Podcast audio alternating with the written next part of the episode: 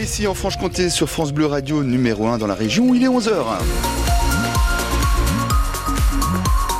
11h, tout ce qui fait l'info ce vendredi fin de matinée. Léa Giraudot, bonjour. Bonjour Romain, bonjour à tous. La météo dans tout ça d'abord. Eh bien, il va faire un peu frais aujourd'hui, pas plus de 3 degrés aujourd'hui en Franche-Comté, mais on aura du soleil majoritairement, même s'il y aura des nuages par endroits, notamment sur Besançon. Mais ça devrait être un beau temps quand même pour tout le week-end. Un peu frais, comme vous dites. Pas de dégel en vue, cela dit, sur le relief, hein, où que vous soyez, Vosges-Saunoise ou Audou, au Jura.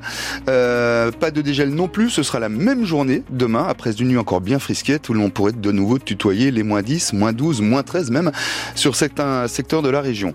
En Franche-Comté, rien à signaler sur la route. Euh, vos conditions de circulation sont à l'heure qu'il est en tout cas optimales.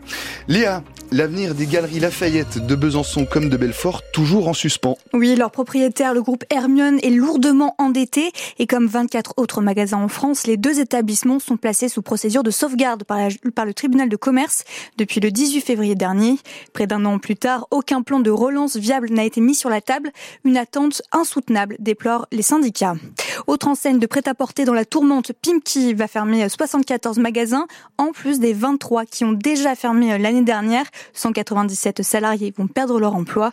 Aucun magasin franc-comtois concerné par ces fermetures, mais un magasin bourguignon, celui du centre commercial de la Toison d'Or à Dijon. Alors qu'Emmanuel Macron a fait euh, du remplacement des professeurs absents son cheval de bataille, dans les écoles du Doubs, 829 demi-journées n'ont pas été remplacées en décembre dernier. La faute au manque cruel de professeurs dans la brigade dédiée au remplacement. L'inspection académique doit donc faire des choix. Violence policière ou légitime, presque sept ans après les faits, la cour d'assises de Seine-Saint-Denis rend son verdict dans l'affaire Théo. Sur les bancs des accusés, trois policiers.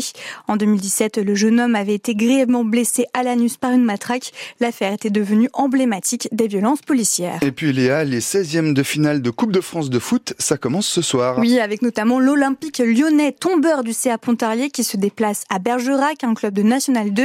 Seul club franc-comtois toujours en lice, le FC Montbéliard qui recevra Reims, club de Ligue 1, dimanche à 17h30.